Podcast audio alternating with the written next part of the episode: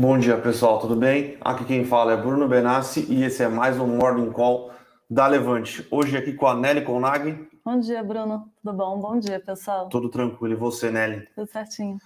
Vamos lá, pessoal. O dia aqui já começou movimentado. Tivemos agora há pouco a divulgação dos dados de inflação nos Estados Unidos para o mês de setembro, eh, sem grandes surpresas, tá? Então, o CPI para todos os itens né? toda a cesta de consumo americano com uma variação de 0,4 mês contra mês, no acumulado de 12 meses, 5,4. Lembrando que o mês passado ficou é, variação mensal 0,3, variação 12 meses 5,3. E o core inflation, né, que aí eles tiram basicamente quase tudo que está subindo, ficou em 4%.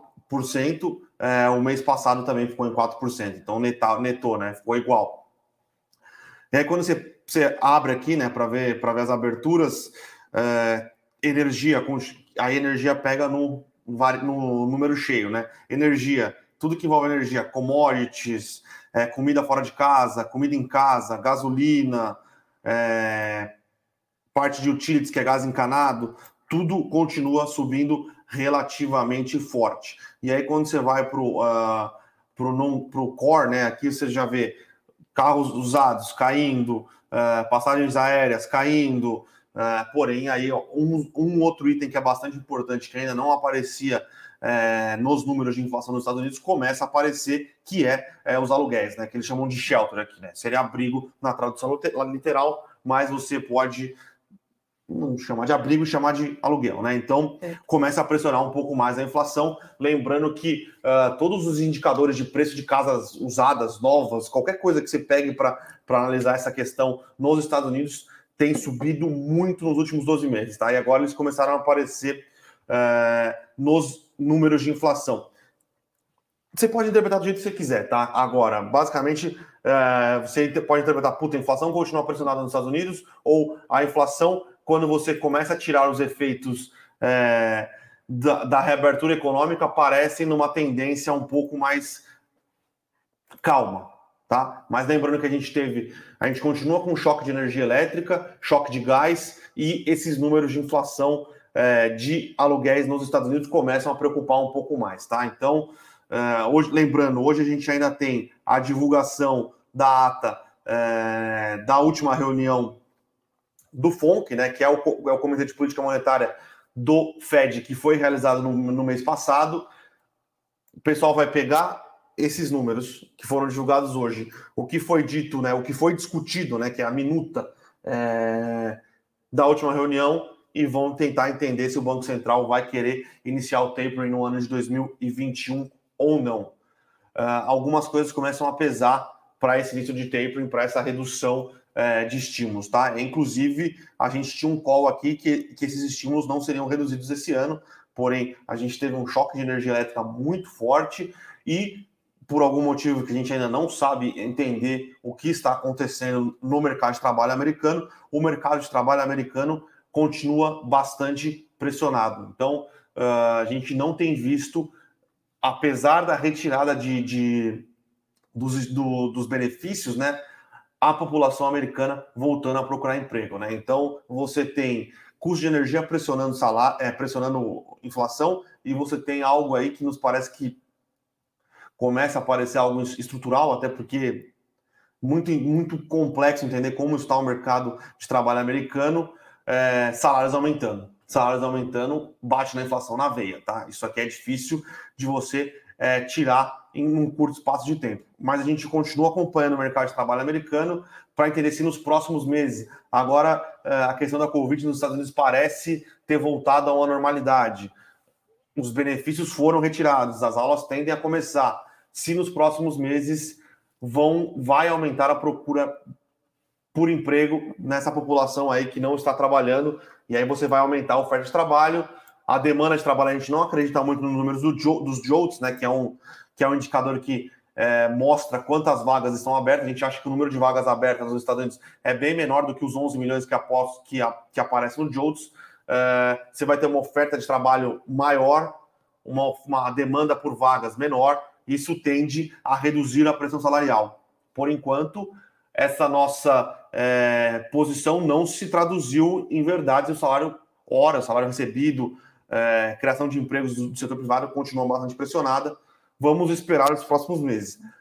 A verdade é que aquele call de inflação transitória morreu. A, questão agora é entender se a inflação é estrutural ou não. Inflação estrutural é, é um pouco mais complicada de controlar do que a inflação, é, uma inflação não estrutural. Até porque o Banco Central não tem é, ferramentas para conduzir né, ou combater uma inflação que não seja estrutural. Por exemplo, puta, gás, é, óleo, é, óleo que eu digo é, é, petróleo, tá? Gás, petróleo subindo, os bancos centrais não têm como conter esse tipo de inflação de oferta, tá? Mas é algo que a gente continua monitorando. A cesta de consumo é, do, do, do trabalhador médio americano, a inflação está pegando, pegando pesado. Então, comida, o que ele gasta com gás, o que ele gasta com energia, o que ele gasta com aluguel agora. Então, isso também é algo preocupante, pensando não só do ponto de vista do Banco Central americano, mas pensando no ponto de vista político no partido, no partido Democrata, tá? Então, uh, vamos acompanhar os, os desdobramentos das próximas, dos próximos capítulos aí, uh, mas parece que a coisa não é tão benigna, benigna como era imaginado, tá? Perfeito, Bruno. Acho que para complementar também esse desenho do cenário externo, é, falar um pouco das commodities, né, da queda do minério de ferro recentemente. Nos últimos dias, acho que caiu aproximadamente 10% no acumulado o minério. Não, o minério subiu bastante. Ele subiu nas... e depois ele devolveu. Devolveu hoje caiu 5, mas é na segunda tinha subido No acumulado 9, das últimas 8. semanas depois eu vou ver esse número certinho, mas justamente por isso ele subiu bastante, mas devolveu uma boa parte em função dessas medidas do governo chinês, principalmente para limitar a produção de aço até o final do ano que vem. Então, acho que só para ajudar a desenhar um pouco Sim. esse cenário, a gente já estava falando sobre o tape no cenário externo, então o minério, a gente ainda tem o petróleo, que você mencionou, que está bastante pressionado é na casa dos 80 dólares o barril, 80 dólares o barril. 80 dólares o barril. Hoje, por sinal, teve uma declaração do Putin que ele ver o barril de petróleo negociando acima do, podendo chegar a 100 dólares o barril, isso é preocupante, tá? Ah. Bem preocupante. Uh, sobre o minério de ferro, hoje. É arrojada essa previsão de 100 dólares o barril, menos arrojada do que era no passado. A gente nem imaginava voltar a patamares sim, de 80 sim, e tantos, sim, sim. mas ainda, ainda assim arrojada. É, eles têm o controle da produção na mão, né? Sim. Se eles quiserem chegar a 100 dólares o barril, o barril vai chegar a 100 dólares. É, mas sobre a queda do minério de ferro, hoje, particularmente falando, saiu o número de vendas de novas casas na China e o número continua decepcionando, tá? Continua pressionado. É o mercado de esse mercado de residências aí na China, que era um mercado que era bastante pedalado, bastante especulativo, tem sofrido bastante nos últimos dias. Ainda o último dado macro saiu ontem, é, dados de exportação e importação na China. Hum. Exportações da China vieram fortes, vieram acima das expectativas, mostrando que a economia mundial ainda continua demandando bastante é, produtos fabricados na China, porém a importação chinesa continua decepcionando, tá? Então mostra que a economia chinesa pode estar ainda um, estar num processo de desaquecimento ainda é, nos próximos meses, tá? Perfeito. O Bruno desenhou então o quadro do mercado externo. Vamos falar um pouco do cenário corporativo local. A gente tem para amanhã, quinta-feira, o leilão da de, o leilão da braço de transmissão da Celg. A Celg ela é uma controlada da Celgpar do governo de Goiás e ela tinha inicialmente o certame agendado para maio desse ano, só que por solicitações de investidores, a companhia passou por uma reestruturação societária e ela dividiu os segmentos dela para Celg G, a Celg Geração e a Celg T, Celg Transmissão e a transmissão que vai ser é, leiloada amanhã. Então, entrando um pouco nos números, a companhia, essa, esse braço só de transmissão, ele conta com 750 aproximadamente quilômetros de linha de, de extensão das linhas de transmissão, 12 subestações próprias e uma RAP, que é a receita não permitida, a receita das, da transmissora, de aproximadamente 216 milhões. E nos termos do, do leilão, o ativo vai, tá, vai ter 100% das ações alienadas, preço mínimo de 1,1 bilhão de reais. sobre expectativas para esse leilão. É, a gente espera que tenha competitividade. Por quê? A gente já viu outras companhias, além das companhias puramente, é, que atuam puramente no segmento de transmissão, ISA, ISA-CETEP, Taesa, que já anunciaram que têm avaliado o ativo, a gente vê companhias com participação, ainda que pequena, nesse segmento, como a CPFL, a EDP, com demonstrando interesse equatorial, demonstrando interesse na. A EDP ganhou o último leilão, né? Não, a, a CPFL, a CPFL tá. ganhou Verdade. o último leilão da C3 C3ET, que é, é da. É do Rio Grande do Sul. Isso, Companhia Gaúcha. E hum, ela ganhou essa. Eu tenho valor, ela desembolsou 2,6 bilhões na aquisição do ativo, então mostrando o interesse dela em expandir. O mercado achou caro, né? Que ela, que ela pagou demais. Pagou né? caro, isso. E a EDP também participou desse certame, então a gente tem uma expectativa que deve ser competitivo o leilão de amanhã, muitos competidores entrando. E só para fechar um pouco sobre essas expectativas, a gente ouviu muito sobre o cenário de crise energética, de escassez hídrica que a gente está passando aqui no Brasil e como isso tem contaminado, pressões, pressões sobre a inflação e tudo mais. É, no caso do segmento transmissão de energia, por ser um segmento bem mais previsível, ele, consequentemente, ele tem menos riscos. Então, até no cenário que a gente vive agora, é, é, um leilão que a gente pode esperar uma maior competitividade, um leilão menos arriscado, parece ser atrativo no primeiro momento, é uma oportunidade de consolidação para as empresas do setor. Então, esse é um que a gente vai monitorar amanhã, mas a gente espera que tenha, que seja bastante competitivo. Então, isso para o segmento de energia. A gente também teve a aquisição da Cora Saúde, na, da rede um, adquirindo uma fatia da rede hospitalar Otto. Ela adquiriu cerca de 80% do grupo Otto por meio da sua subsidiária, a Camburi. Então, falar um pouquinho do preço de aquisição foi 248 milhões de reais, pago de forma 140 milhões à vista, data de fechamento da operação, 79 milhões prazo nos próximos seis meses e 29 milhões através de troca de ações das participações da companhia nos hospitais Gastroclínica e São Mateus eles vão ser incorporados ao grupo Otto. É, sobre a aquisição, a gente vê como positiva para a Cora, médio a longo prazo. O Otto é, uma, é um grupo muito tradicional, é forte no Ceará, uhum. tem uma, quase 200 leitos, 44 sendo de UTI, 11 salas de cirurgia, então é um centro bastante avançado. Então, a gente vê essa aquisição feita pela Cora é, de uma forma bastante positiva. Ela complementa a atuação da companhia na, em Fortaleza. Ela, nos últimos três meses, ela já tinha concluído outras três grandes aquisições. E isso alinhado com a estratégia dela quando ela fez a captação no IPO dela, que ela tinha.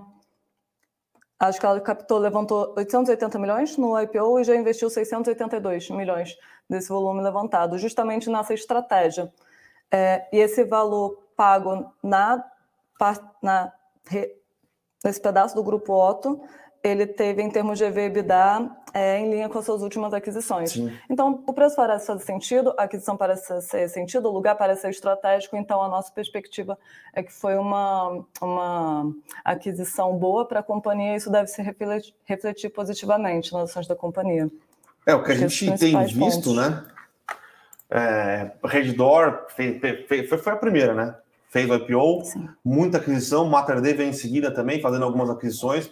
A Cora fazendo algumas aquisições. É um mercado que parece começar a ficar cheio, né? Tem que começar é, a, a, perceber né? E, e, fazer contas mais minuciosas sobre as aquisições que essas companhias estão fazendo, para ver se elas não estão pagando caro demais ou colocando eficiências operacionais né, de sinergia é, que no, lá para frente não se, não se é, concretizem, né? Mas é um mercado que ainda é bastante pulverizado no Brasil, é, tem espaço para todas crescerem e se consolidarem. A preocupação só é realmente entender é, se estão pagando caro demais por ativos simplesmente por pagar, né? Porque prometeu que ia ter que integrar no IPO, você não entrega no IPO, os investidores te prejudicam. A gente viu muito disso acontecendo nos IPO das construtoras, né? As construtoras lá em 2008 fizeram IPO para captar dinheiro, para expandir landing bank e construir torre no Brasil inteiro, muitas se deram mal depois dessa estratégia, né? Tem muita pressão dos próprios investidores que ficam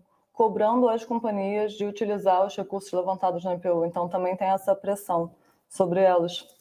A gente também teve, agora falando um pouco do cenário, cenário externo, a gente teve a inauguração da temporada de resultados, começando esqueci de com. comentar, né? Oi? Eu esqueci de comentar. Então, Não, foi, foi, começando foi com. Ah, a gente vai comentar agora sobre JP Morgan. Ele anunciou o resultado nessa quarta-feira, dia 13. Então, entrando só um pouquinho nos números, de... já adiantando, o resultado pa- parece ter sido positivo. É, o lucro líquido foi teve um crescimento de quase 24%, compara, comparação no ano, e finalizou o 3T21 com lucro por ação de 3,74 dólares, então contra 2,92 dólares no ano passado Acima das expectativas. né? acima das expectativas, perfeito. Receita líquida do trimestre de 30,4 bilhões de dólares e também foi um aumento de 2% na comparação ano contra ano. Despesas operacionais, crescimento de 1% no período, e a companhia ainda conseguiu reverter um total de 1 bilhão de dólares em provisões para perda de crédito, contra uma perda de 524 milhões no mesmo período no ano anterior. Então, dadas as expectativas do mercado, o resultado parece ter vindo bastante. Parece vindo positivo. Foi veio, sim. Veio positivo. Então, essa é uma ação que a gente deve esperar, uma reação mais, mais positiva. A gente não entrou, a gente não entrou ainda no detalhe, mas parece que a XP também soltou XP uma soltou prévia. prévia operacional ontem. Isso, as ações caíram, acho que aproximadamente 4%, 5% ontem em Nova York. Então, ao que parece, o mercado tinha expectativas maiores, mas a gente também vai aprofundar um pouco nos números e entender melhor. Sim, não, com certeza. Aparentemente os números foram bons, tá? Só que teve uma queda dos assets under custody, né? Que é basicamente tudo que a XP tem debaixo do guarda-chuva dela. O que pode, o que impactou isso claramente foi a queda da bolsa no mês de, de- no, tri- no trimestre, né? Então a bolsa caiu, se não me engano, 15% no trimestre. Ah, isso obviamente impacta no IOC, né? Porque isso é no IOC, AUC, Asset under, tá É, certo, custódio, sim. AUC, porque é marcado a mercado. Mas na hora que você abre ali, você vê captação, ah, captação de novos recursos veio bem, ah, a parte de crédito da XP ah, começa a se tornar um pouco mais relevante, né? Né? Parece fazer sentido a estratégia de, de- de crédito eh, que ela tem adotado, o cartão de crédito parece ter sido bem aceito pelos clientes, então ah, acho que não teve grandes novidades e por isso a reação negativa, né? O mercado está um pouco mais exigente em relação aos resultados, porém a parte de crédito nos pareceu bastante positiva e a parte dos da a, e a parte da captação de clientes, né, captação de novos recursos,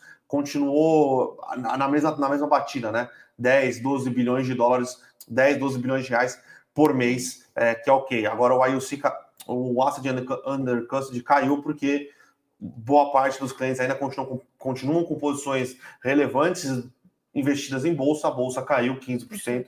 É, é, Faz sentido, né? Uhum. é, e só sobre o resultado é, do JP Morgan, o resultado veio bom, mas ele veio bom por algo que po- podem estar com os dias contados, né? Que é a parte de M&A.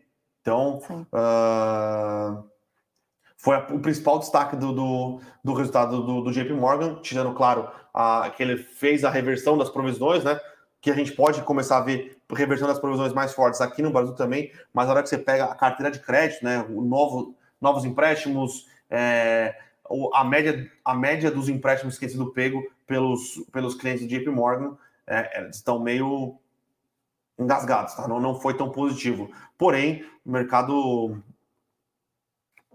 tá olhando para lucro, né? Então, o lucro do JP Morgan foi um lucro é, que bateu as expectativas. Porém, as- as- os próximos meses podem ser uns meses um pouco mais desafiador para os bancos, pensando que o número de fusões, né, de M&As, de deals com o juros subindo, tendem, IPOs principalmente, tendem a diminuir, né? Perfeito. Acho que comentamos um pouco do corporativo. Vamos para as perguntas do pessoal? Vamos para a pergunta, sim, sim, vamos lá. Vamos lá. Ah, o descobridor dos sete bares, Brunão, e fix vai vender a tendência de queda e voltará a ser novas tendências positivas?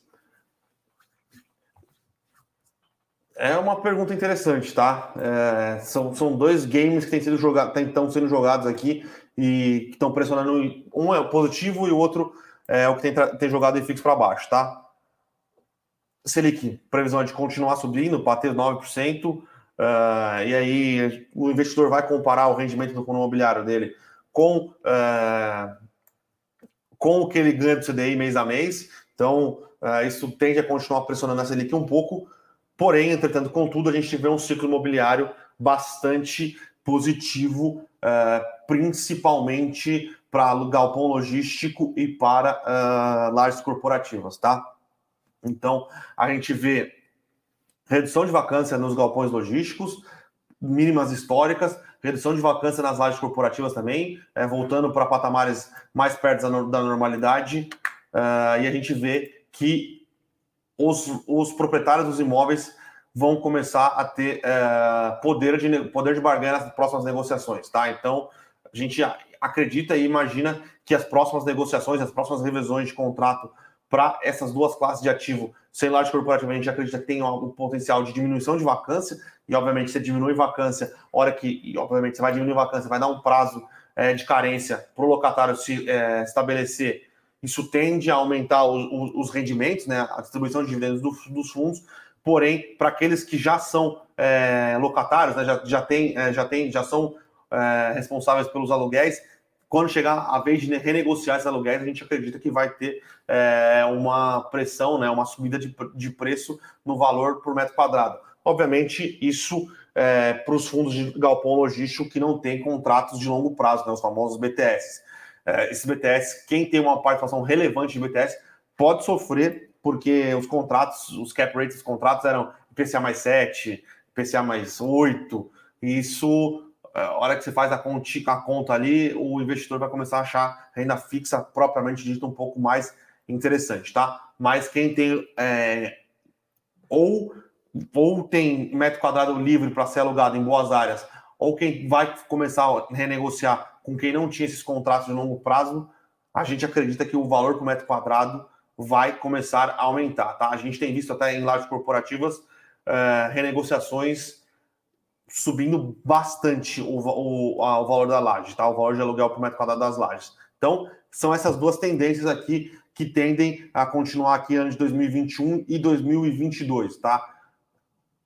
Hora que você, hora, hora que você para para pensar só no tijolo que está por trás, parece que o IFIX está bastante é, descontado, tá? Mas é, é, essa guerra aqui de renda fixa, Selic subindo, contra é, um ciclo imobiliário que nos parece um pouco mais favorável, tá?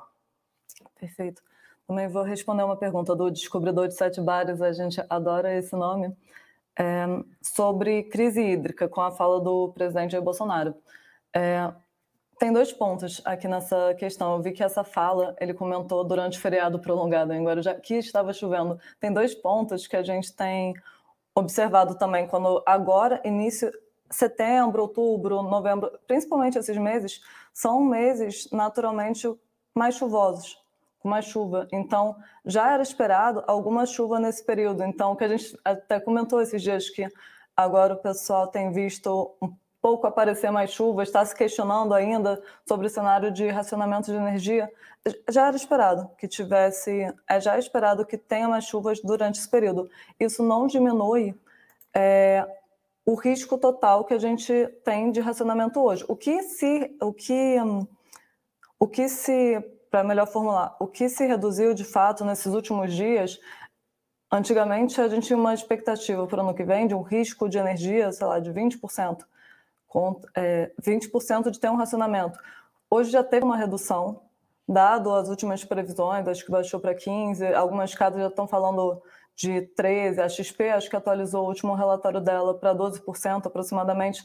Então, de forma geral, o risco, dado previsões para o ano que vem, tem diminuído, mas ainda existe. Então, essas chuvas que a gente está vendo desse final de ano, elas já eram em parte esperadas. Então, não é algo que a gente vê como algo que vai solucionar o problema, a crise que a gente está vivendo hoje. Então, isso só para contextualizar um pouco, mas qual o cenário básico que ainda se desenha para o ano que vem? Ainda tem essa expectativa baixa de racionamento, então bem baixo. A gente não, não é o cenário básico com que se trabalha, o cenário básico que se trabalha é eventuais blackouts, então risco de potência com, com potenciais é, blackouts quando tiver pico, picos. Picos de demanda. Né? Perfeito. Então, esse é o cenário hoje que basicamente todo o mercado está trabalhando. Grandes casas, da PSR, que é uma grande consultora especializada do segmento de energia. E, nesse sentido, essas chuvas que a gente vai ver agora, não, não desanimando muito, não desanimando muito os investidores no mercado, é um pouco esperado para esse período. Sim. Então, só para contextualizar, dito isso, você citou TRPL4, que é a ISA-CETEP, é o que a gente citou anteriormente. Nesse sentido, as transmissoras de energia elétrica acabam sendo o segmento que está mais protegido diante de toda essa crise, porque ela já tem a receita dela, os custos pré-definidos. Você, todo mundo que usa o nosso sistema elétrico, as linhas elétricas, paga uma taxa para a ONS, para a utilização da linha. Então, não dependendo muito de quanto de energia é escoada pela mesma. Então, nesse sentido, as transmissoras estão mais protegidas.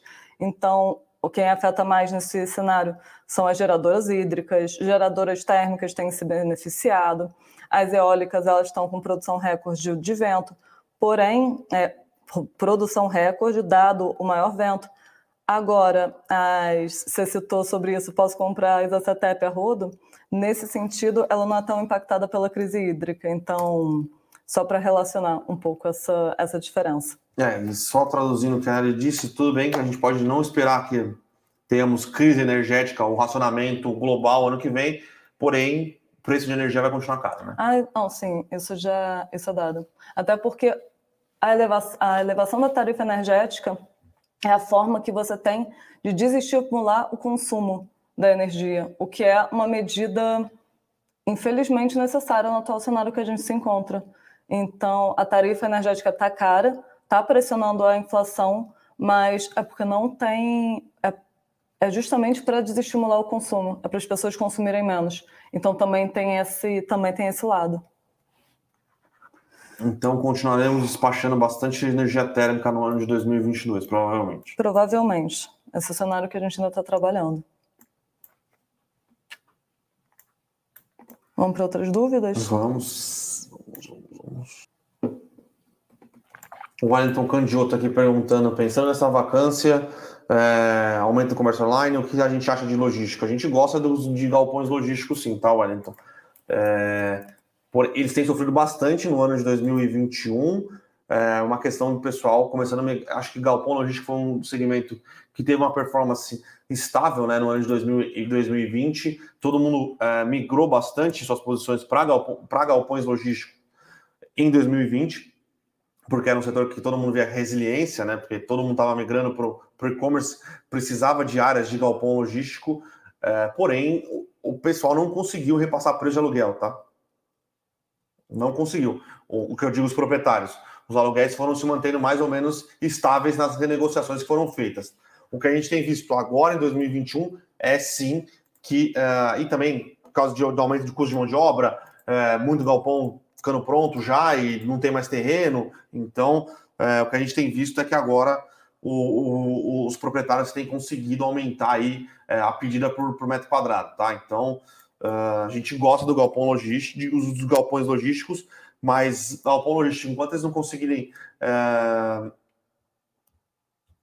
transferir, né, aumentar esse rendimento uh, por metro quadrado, seja através de redução de vacância, que a vacância já está bastante comprimida, ou aumento de aluguéis, eu acho que é um segmento que tende a sofrer um pouco mais no curto prazo, tá? No longo prazo, a gente acha ainda que tem algumas posições que podem ser bastante interessantes. Vou responder essas duas próximas perguntas, complementando a resposta do descobridor de sete vários, que eu falei um pouco sobre o segmento de transmissão, você falou de ISA e Aeres, só vou fazer uma distinção desses dois casos. A ISA CETEP e a Taesa, elas são companhias puramente transmissoras.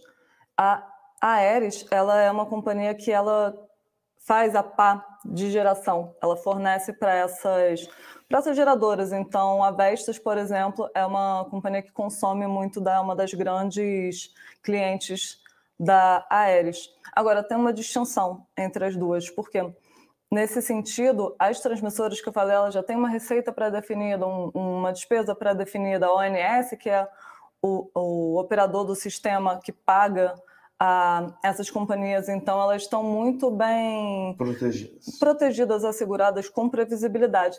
A Aeres, nesse sentido, ela tem decepcionado bastante, porque ela tem. Os últimos resultados dela foram negativos, ela teve muito problema com postergações de entregas que ela faria, e acho que o ponto, a cereja do bolo, foi recentemente a revisão do guidance que a companhia apresentou para o mercado já contemplando essas postergações que ela e outros problemas que ela veio sofrendo.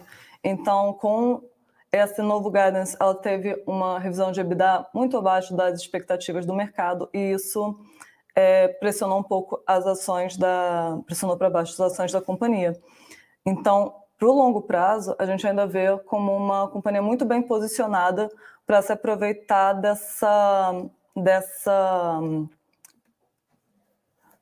de, toda essa, de todo esse movimento de fator ISD, de sustentabilidade, a gente vê ela bem posicionada nesse ponto. Agora, para o curto prazo, a gente vê alguma companhia que ainda vai andar um pouco de lado, que tem essa tese de investimento, todo o seu case ainda demora um pouquinho para maturar. Então, essa que está sendo o nosso posicionamento diante aéreos. E... e respondendo também o Eduardo Andrade sobre a neve, é, Neva, é, sim, muitos casos, inclusive, estão apontando não só a Levante, a companhia, como uma ação interessante para se proteger do atual cenário de escassez hídrica e risco hidrológico. Então, é uma companhia que ela teve, além da, além da maior produção desse ano, uma revisão das expectativas para a produção do ano que vem, dado esse cenário que está se desenhando de que talvez próximo ano também seja um, um período de menos chuvas. Então, dado esse nesse contexto, é uma ação que vem vem se tornando mais atrativa. Agora, a gente fala muito de risco, fala muito de cenário, cabe a gente continuar monitorando e, se, e seguindo acompanhando toda essa questão hidrológica, como que vai se comportar. Aí o Juber perguntou quais empresas dos Estados Unidos que repassam inflação e se tem ETF com essa finalidade. Tem um ETF com essa finalidade? Sim. Preciso pegar aqui. INFL, se eu não me engano. Cinco sugestões, Bruno. É, cinco sugestões de cabeça eu não vou conseguir te dar, mas tem uma que eu consigo te dar. Eu só preciso achar o ticker dele. Eu acho que é o INFL, mas eu estou confirmando aqui. INFL é um ETF você vai conseguir comprar, você só consegue comprar na Amazon, eu acho que não tem. É... Não tem, não tem uma, um BDR desse ETF no Brasil, tá? É, mas quem normalmente tem pricing power? Empresas grandes. Então, e que a gente vai ver agora nesse, nesse fechamento aqui, né, nesse, nesse trimestre, Amazon, Apple, Facebook, Google, uh, e Microsoft, essas, tem, essas normalmente têm um pricing power para conseguir é, colocar preço nos seus, é, nos seus clientes finais ou fazer pressão para não ter repasse de preço por parte dos seus fornecedores, né? É, e aí, outras empresas que conseguem, é, que são defensivas contra a inflação, pode estar tendo inflação de alimentos, então Tyson Foods, JBS, é, utilities americanas, por causa do, do preço do gás, por preço da energia, empresas de petróleo, uh, são essas empresas que estão ligadas mais a essa, é, a, a, essa parte mais de commodities, que é onde tem visto, onde tem sido, né, onde tem acontecido a maior parte do, uh, da pressão inflacionária no mundo. E aí tem a empresa de utilities também. Lá nos Estados Unidos tem algumas empresas que uh, elas ganham royalties por alugar propriedade uh, para fazer desenvolvimento de agricultura ou exploração de é, ou desenvolvimento de gado. Então, nos Estados Unidos tem uma gama bastante interessante de, de produtos e portfólios que você consegue é, comprar é, e se defender, tá? E aí tem uma outra questão interessante.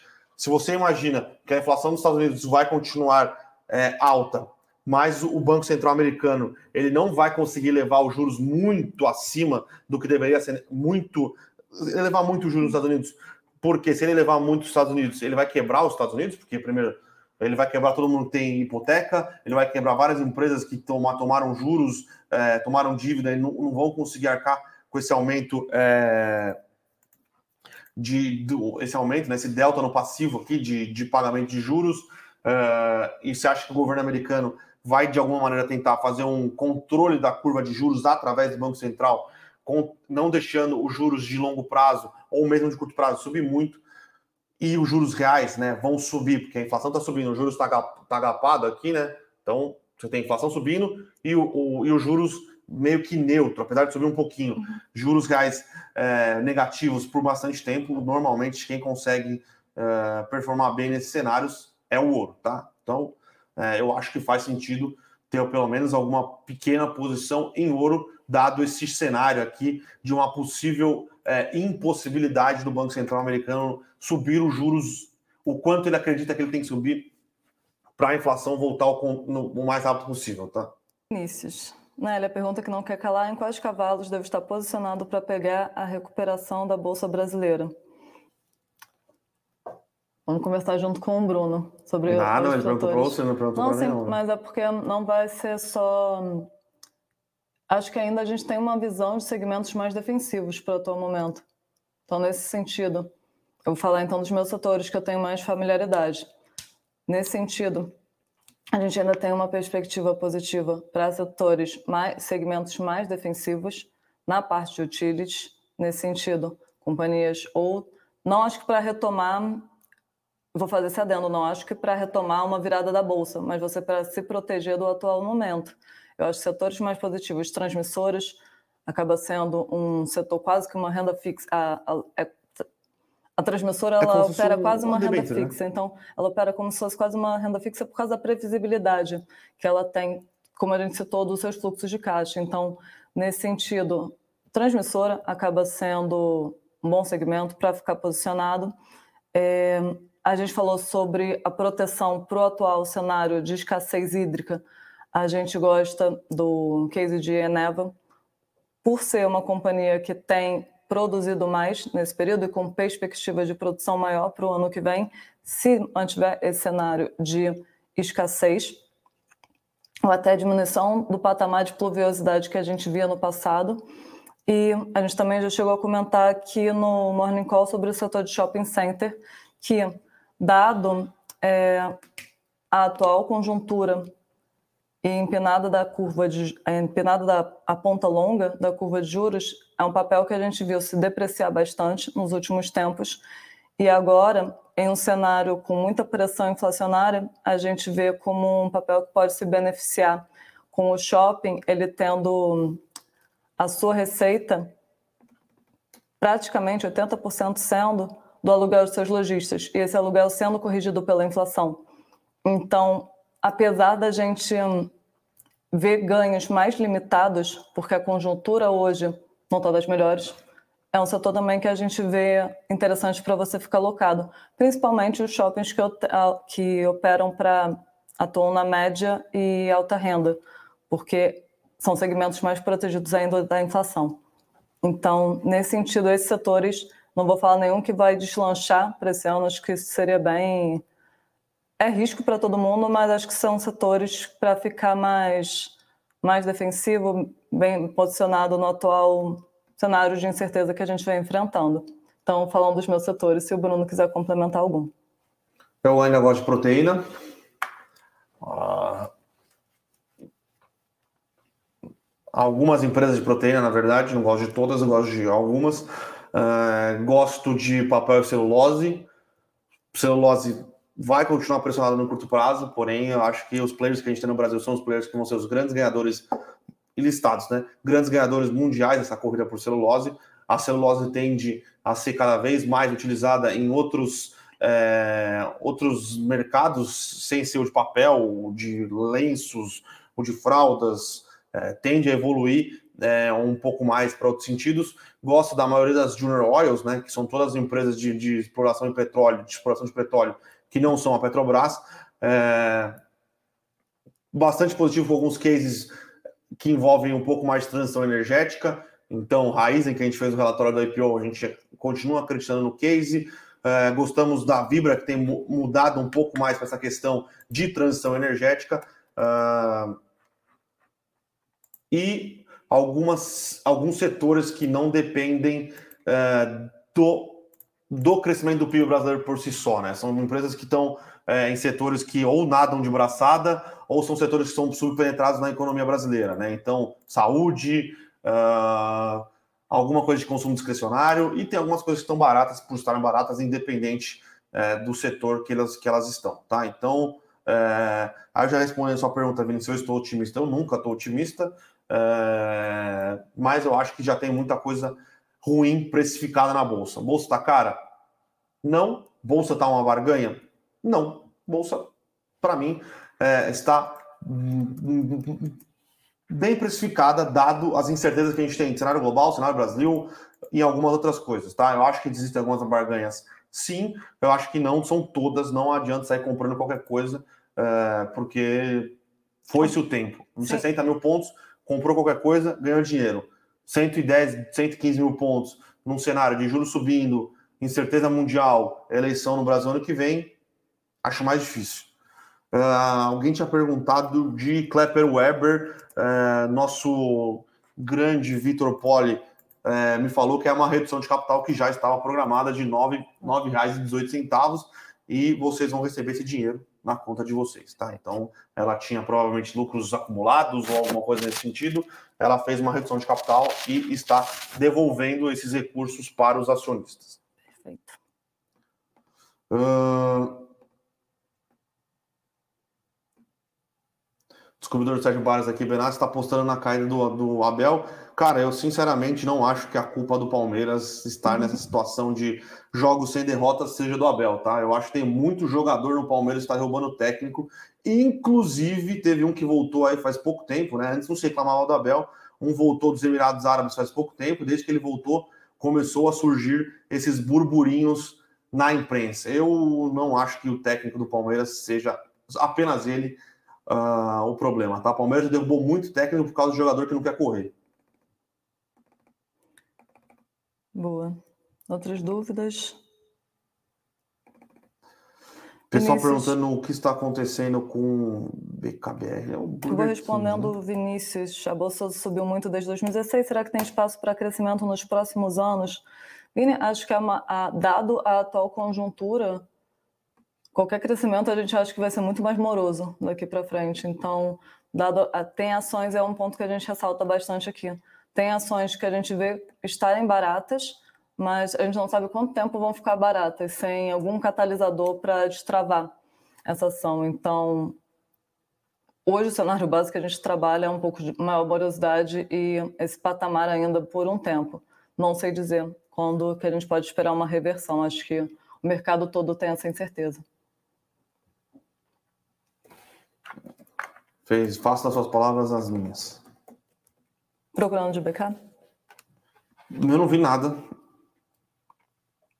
Sinceramente, não vi nada que aconteceu é, para explicar essa queda, a não ser que, a gente já sabe, né? O BK é, é uma empresa que negocia, negocia múltiplos preços-lucros bastante.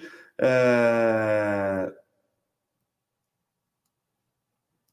bastante esticados, né? Então, é, normalmente essas empresas aí de, que negociam a preços bastante esticados, quando vem uma correção aí, normalmente elas costumam apanhar mais do que as outras, né? Então, pode ser isso que aconteceu com o BK. Acho que não tem nada a ver com regulamentação, nem nada nesse sentido, tá, Flávio? A Denise aqui perguntando o que acha do ETF Alug 11. O Alug 11, a Investo, ela basicamente compra o VNQ, né? Que é um, é um, um dos maiores ETFs de... É de real estate que tem lá nos Estados Unidos, né? Então, é, é um ETF interessante nos Estados Unidos.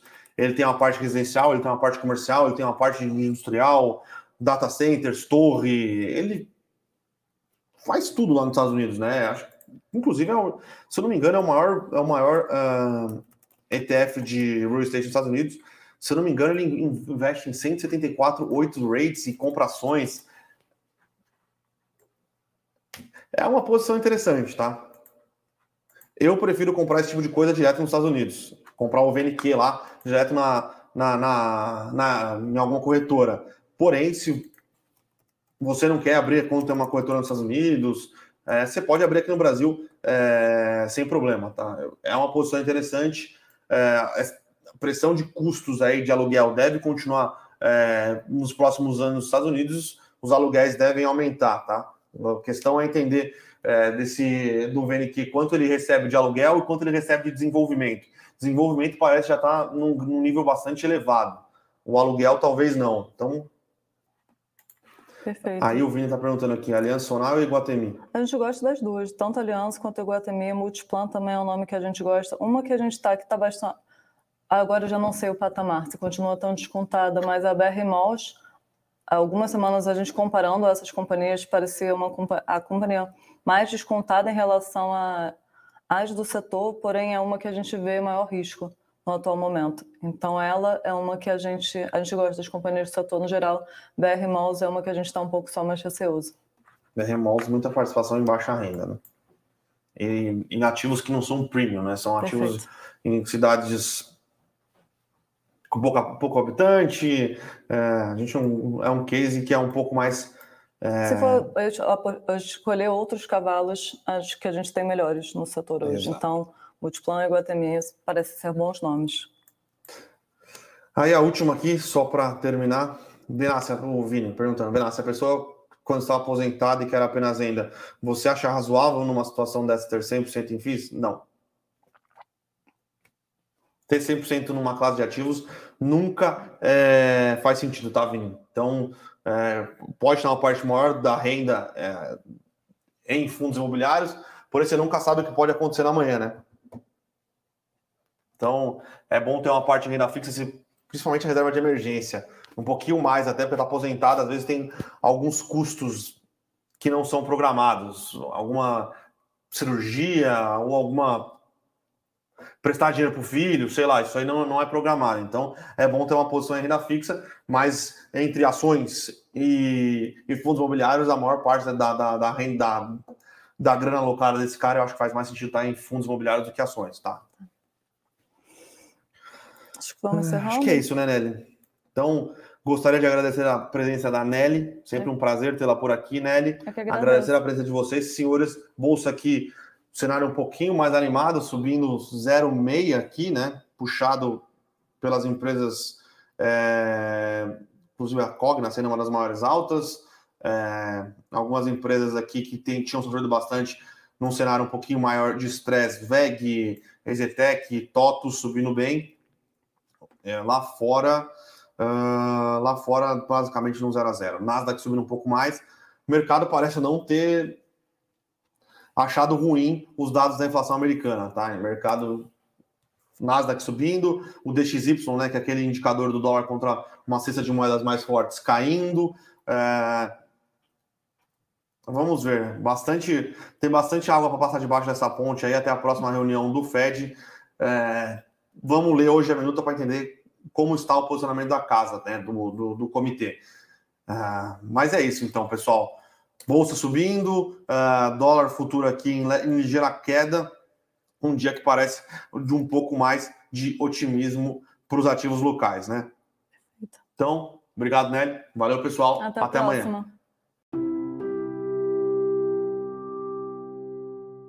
Para saber mais sobre a Levante, siga o nosso perfil no Instagram arroba levante.investimentos. Se inscreva no nosso canal do YouTube Levante Investimentos. E para acompanhar as notícias do dia a dia e mais sobre a Levante, acesse nosso site levante.com.br.